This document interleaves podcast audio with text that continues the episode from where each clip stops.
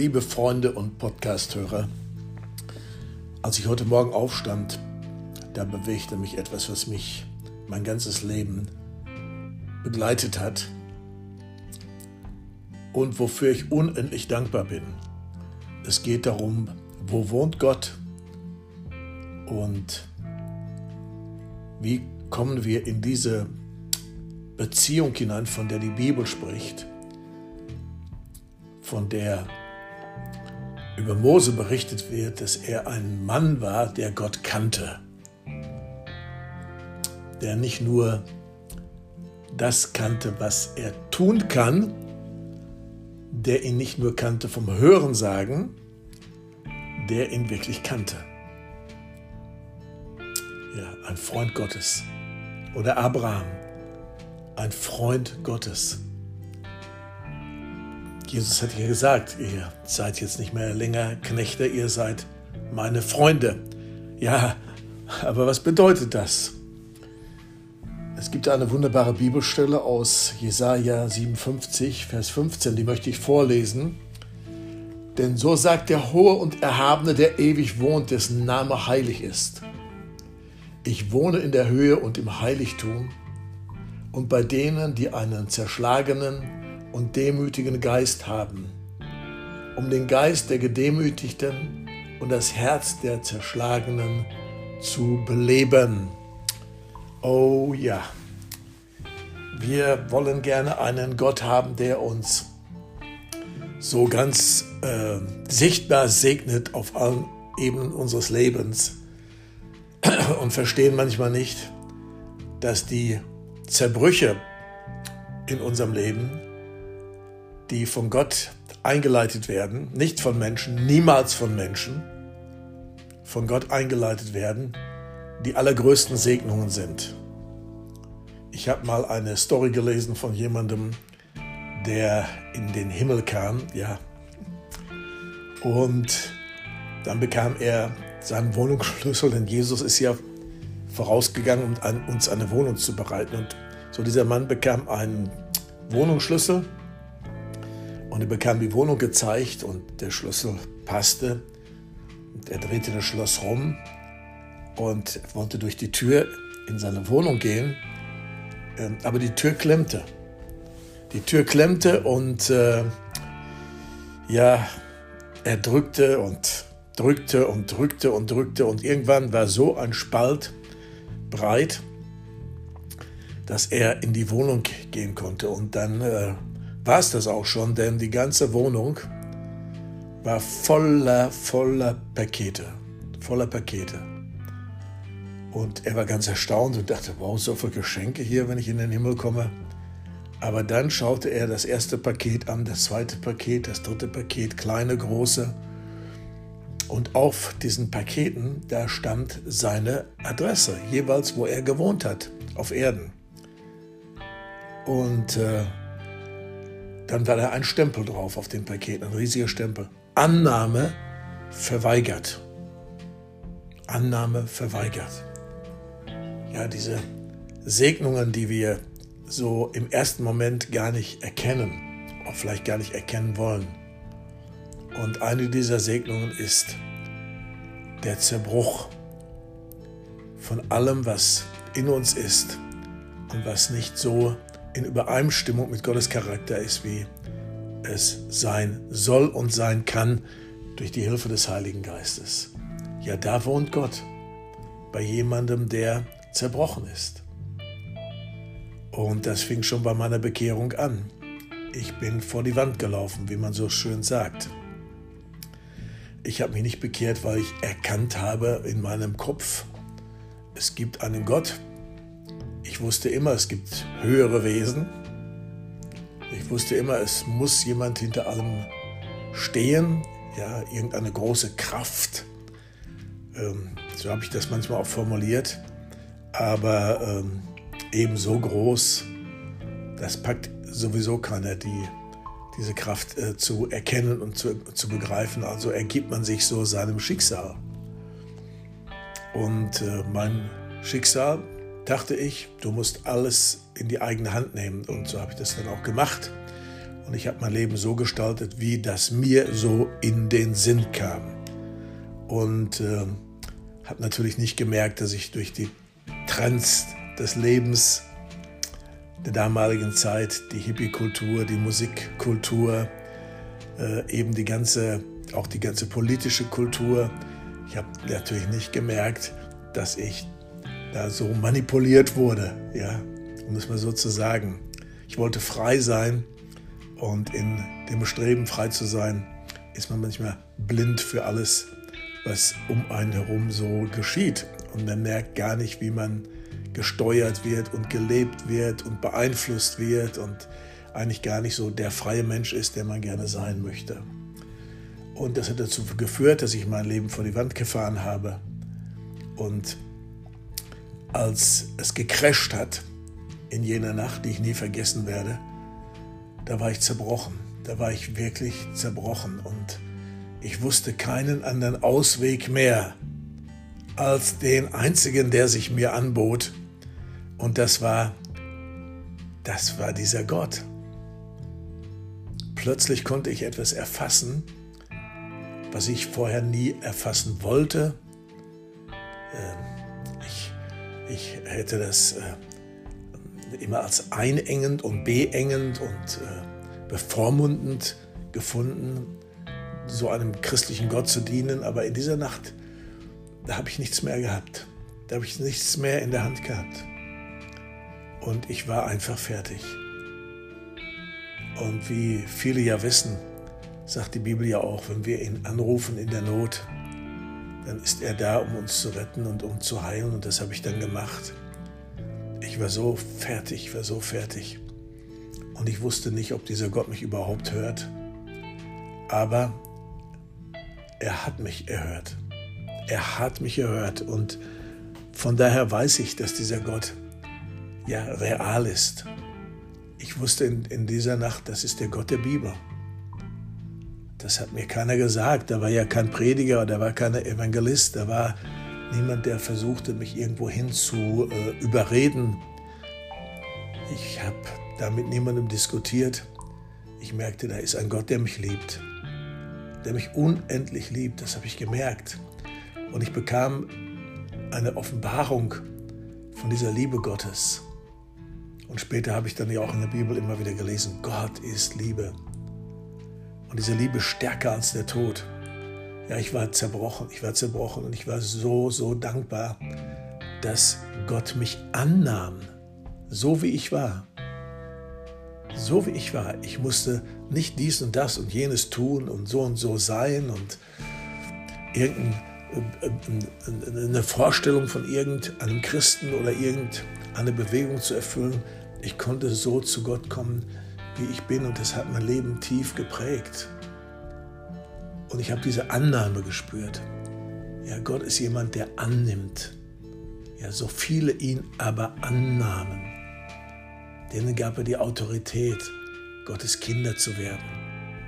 Ja. Er nahm mich an und in seiner Liebe konnte ich ihn auch annehmen, obwohl ich noch gar nicht so viel von ihm wusste, obwohl ich äh, eigentlich gegen ihn gelebt habe und äh, richtig antichristlich sogar gelebt habe. Auf einmal entstand da dieses Wunder der gegenseitigen Annahme. Ja, und da habe ich mich halt eben in diesen Gott verliebt und wollte wissen, wie er denn nun ist. Ja, und das hat mich natürlich sofort in das Wort Gottes hineingetrieben. Und bis heute ist die Bibel mein, mein Lieblingsbuch. Ja, aber mein Punkt heute ist, Gott wohnt in einem demütigen und zerbrochenen Geist es gibt eine andere Schriftstelle, ja, die steht im Johannesevangelium, Kapitel, ich glaube Kapitel 12. Ja, Johannesevangelium Kapitel 12, da heißt es im Vers 23 und 24, Jesus aber antwortete ihnen, also den Jüngern, die Stunde ist gekommen, in der der Menschensohn verherrlicht wird. Wahrlich, wahrlich, ich sage euch, wenn das Weizenkorn nicht in die Erde fällt und stirbt, so bleibt es allein. Wenn es aber stirbt, so bringt es viel, viel Frucht. Und dann Vers 25, wer sein Leben liebt, der wird es verlieren. Und wer sein Leben in dieser Welt hasst, der wird es zum ewigen Leben bewahren. Und dann Vers 26, wer mir dienen will, der soll mir folgen und wo ich bin, der wird mein Diener auch sein. Und wer mir dient, den wird mein Vater ehren. Vers 27, jetzt ist meine Seele betrübt. Und was soll ich sagen? Vater, rette mich aus dieser Stunde? Nein, denn darum bin ich in diese Stunde gekommen. Und dann betete Jesus in Vers 28, Vater, verherrliche deinen Namen. Da kam eine Stimme vom Himmel, ich habe ihn verherrlicht und ich werde ihn wieder verherrlichen. Ja, dann fing meine Reise mit Jesus an. Und natürlich, ich wollte so viele Menschen wie möglich zu Jesus führen. Das ist auch heute noch mein Wunsch. Ich wollte diesen Gott erleben, den Gott der Zeichen und Wunder. Ich konnte mich mit einem theoretischen Gott, mit einem philosophischen, mit einem rein intellektuellen, mit einem rein äh, ideologischen Gott nur mental er, er, erlebbar, da wollte ich mich nicht mit zufrieden geben, denn ich hatte ihn ja als den Lebendigen erlebt. Und äh, Gott hat mich so gesegnet. Gott hat mich so gesegnet. Gott hat mich auch so zum Segen gesetzt. Aber heute Morgen wachte ich auf und dachte, was waren die größten Stunden in deinem Leben? Die Stunden, wo du Gott am tiefsten erlebt hast. Und da muss ich sagen, das waren die Zerbrüche. Das waren die Zerbrüche. Das waren die Momente, wo ich mit mir selbst zum Ende gekommen bin, auch als Christ nichts funktioniert mehr. Ja, Beziehungen zerbrechen, Freunde enttäuschen, ähm, Visionen scheinen zu zerplatzen wie eine Luftblase vor den Augen. Und solche Momente, ja, solche Momente, finanzielle Desaster, obwohl doch Gott gesagt hatte, er wollte uns segnen verschlossene Türen, eigene Vorstellungen zerbrachen, eigene Wünsche zerbrachen. Oh, und manches Mal war ich dran aufzugeben, aber da war etwas in mir, das sagte mir, hey, nicht aufgeben, dranbleiben, einfach dranbleiben. Wer glaubt, der flieht doch nicht. Ja, Gott wohnt in einem zerbrochenen Herzen, einem zerschlagenen Geist. Demut. Ohne wahre Vollmacht, ohne Demut. Wahre Vollmacht, ohne Ja zu sagen zu diesem Sterbeprozess. Ja, alles muss sterben, was Gott nicht wirklich meint, damit sein Wesen in uns sichtbar wird, seine Kraft. Ja, damit wir wirklich ein Leben im Geist führen können sodass wir die Werke des Fleisches nicht mehr äh, religiös übertünchen müssen und fromm übertünchen müssen, so dass sie irgendwie nach außen so, ja, so, so glänzen, sondern dass wirklich das echte und das wahre Leben aus Gott aus uns hervorbrechen kann. Ja, Gott wohnt in einem zerbrochenen Herzen. Da lernst du ihn am tiefsten kennen. Da habe ich ihn am tiefsten kennengelernt und eigentlich immer wieder dasselbe erlebt. Hey, mein Junge, ich liebe dich um deiner selbst willen. Ich liebe dich, weil ich dich geschaffen habe. Ich liebe dich, weil du eine gute Idee von mir bist, ein guter Gedanke. Ich liebe dich, weil ich für dich am Kreuz auf Golgatha gestorben bin. Ich liebe dich so, wie du bist so wie du bist. Wow, das sind doch Botschaften, die dann kommen und, und du denkst, wow, niemand versteht dich mehr und alle haben dich verlassen. Manchmal denkst du, bin ich jetzt, werde ich jetzt verrückt? Ja, was hast du all die Jahre gemacht? Hast alles auf eine Karte gesetzt. Alles auf die Karte. Jesus Jesus, allein Jesus. Ja, warum bewegt mich das? Weil ich merke, heute streben viele, viele, auch viele junge Leute nach schnellem Erfolg. Ist ja auch ein Trend unserer Zeit. Ja, der schnelle Erfolg, alles schnell, schnell, schnell. Schnell essen, schnell trinken, schnell Geld verdienen, schnelle Liebe, äh, schneller Erfolg. Schnell, schnell, schnell, schnell, schnell. Die Zeit ist sehr schnell geworden. Man will schnell berühmt werden. Ja, möglichst ohne irgendwelche Widerstände alles soll glatt gehen. Und hier spricht Jesus davon, wenn das Weizenkorn nicht in die Erde fällt und stirbt, dann bleibt es allein. Ja. Und da fängt dann auch Einsamkeit an. Und da kann man dann auch wirklich alleine sein, wenn man eben nicht zerbricht und nicht stirbt. Und dann versucht man das auf alle möglichen Arten und Weisen, versucht man diesen Mangel dann auszufüllen. Und da müssen Menschen für herhalten da muss der Ehepartner für herhalten, die Kinder und die Gemeinde und da muss alles, alles Mögliche muss dafür herhalten. Ich sage dir, das sind alles Krücken, das ist alles Ersatz für das Echte. Gott möchte, dass du stirbst. Er drückt dich mit seinem Daumen liebevoll in die Erde hinein und es ist ein großer Segen, es ist eine große Gnade, wenn du das bejahen kannst, wenn du das äh, ja, wenn du sagen kannst, ja, ich erlaube das. Aus einem einzigen Grund, ja, dass die Herrlichkeit Gottes noch mehr offenbar wird und du Gott kennenlernst, wie du wirklich bist. Schau mal, Jesus war ja auch ein interessanter Pädagoge, oder?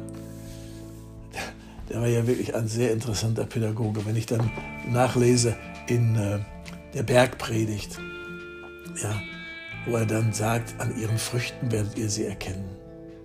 Ja, das heißt ja nicht an, an, an dem, was wir, was wir für ihn tun, was wir für ihn leisten, sondern was wir in ihm sind. Und dann sagt er in Matthäus 7, Vers 21, es werden nicht alle, die zu mir sagen, Herr, Herr, ins Himmelreich kommen, sondern wer den Willen meines Vaters im Himmel tut.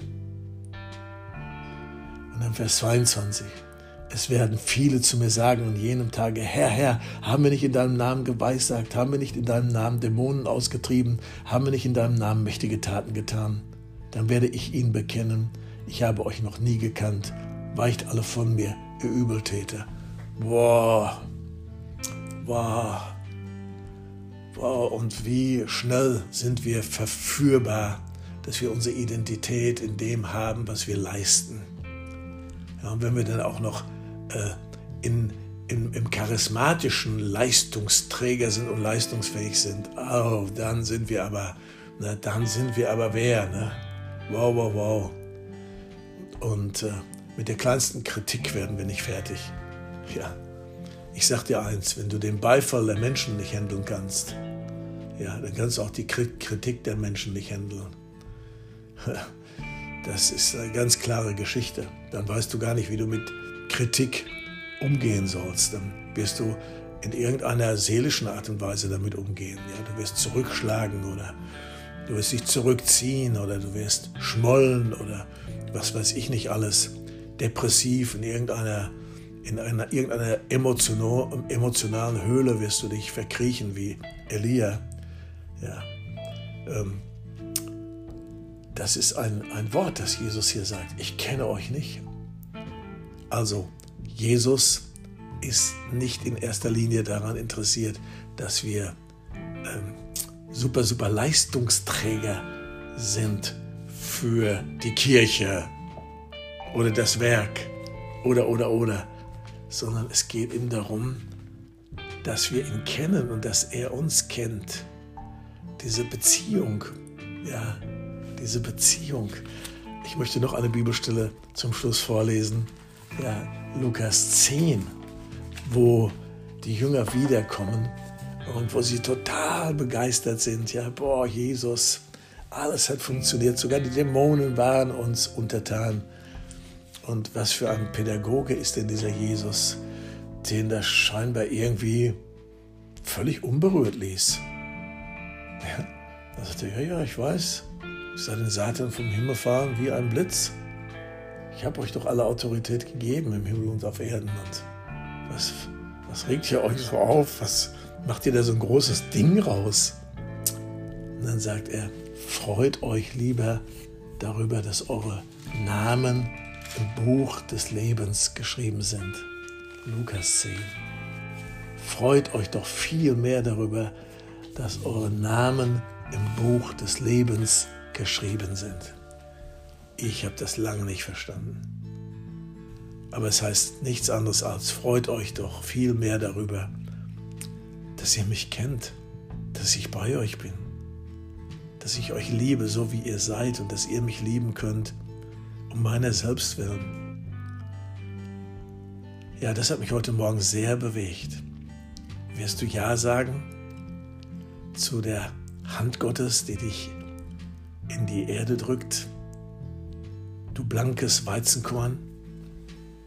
und du auf einmal unansehnlich wirst und du zerbrichst. Und du verfaulst. Und man erstmal nichts mehr von dir sieht, damit dann wirklich Frucht entsteht, die Frucht, die da bleibt. Ich bin ja jetzt schon so ein bisschen unterwegs mit Jesus, ein paar Jährchen, ja, und ich weiß, ihm nachzufolgen, das ist eher mit einem Marathon zu vergleichen als mit einem 100-Meter-Sprint. Ich habe so viele Leute gesehen, die total enthusiastisch und begeistert ja, angefangen haben und geleuchtet haben und Baum, Baum, Baum, wie so ein Feuerwerk gingen sie in die Luft und dann wurden sie vom Volk Gottes auch noch falsch, falsch äh, behandelt und man hat ihnen zugejubelt und hat sie beklatscht und ja, nach kurzer Zeit des Aufleuchtens kam der ganze Plunder runter und dann blieb nur noch stinkiger Qualm übrig und, und Zerbruch und ja, und weg waren sie. Das ist nicht das, was Gott will. Gott möchte, dass du ihn kennenlernst, wie, du, wie er wirklich ist. Ja, das, das ist so schön. Und äh, er möchte, dass du die Segnungspakete hier auf der Erde alle aufmachst die allergrößten Segnungen sind eben die, die uns was kosten. Schmerzen, Verzicht, Schweiß, Perioden von Alleinsein, nicht Einsamkeit, aber Alleinsein, wo du denkst, wow, alles ist aus. Und tief in deinem Herzen weißt du, hm, nix, nix da. So bin ich auch geistgetauft worden. Ja, so ich, ich hatte ja von diesen ganzen Sachen überhaupt keine Ahnung. Wir sind ja auch nicht gelehrt worden. Aber als der Heilige Geist kam, war das dasselbe. Ich hatte Furcht. Ich dachte, auf, was lässt du dich da jetzt ein? Aber ich, ich merkte, das ist derselbe Gott, der mich gerettet hat. Dann habe ich gebetet, Gott, ich verstehe nichts. Ich weiß nur eins, ich kann mich in deine liebenden Hände fallen lassen. Und wenn ich in deinen liebenden Händen sterbe, dann kann das gar nicht schlecht sein. Dann kann das doch nur gut sein. Und so kam dann der Heilige Geist. Boom. Und hat mich aber wirklich, wirklich, wirklich erfüllt mit seiner Autorität und Kraft. Ja, mal soweit für heute. Ich weiß nicht, wo du da stehst in deiner Beziehung zu Jesus. Aber du musst wissen, Leiden im guten Sinn, im biblischen Sinn, nicht, nicht im seelischen, ja, Leiden, das ist eine Facette Jesu gewesen hier auf dieser Erde. Und diese Facette zieht sich durch die ganze Erweckungsgeschichte hindurch. Diese versteckten Segnungen. Ja. Und ich segne dich mit Kraft und mit Mut und mit Zuversicht. Das, was da in dein Leben kommt und was du nicht verstehst und was du als ungerecht empfindest und was du vielleicht, ach, ich will da raus, ich will da weg, was weiß ich. Dass Gott dir Gnade geben möge, dass du dich da rein ergibst. Im tiefen Vertrauen, dass durch das Sterben auch die Auferstehung kommt. Halleluja. Und die ist wunderbar. ja, diese Dinge erleben wir hier schon auf dieser Erde und dann irgendwann mal geht es ja richtig ans Eingemachte. Ja, und ich möchte dann dabei sein und ich möchte ja von Jesus hören. Ei, du frommer und getreuer Knecht, du hast es gut gemacht. Ja, an nichts anderem bin ich interessiert. Gott segne dich.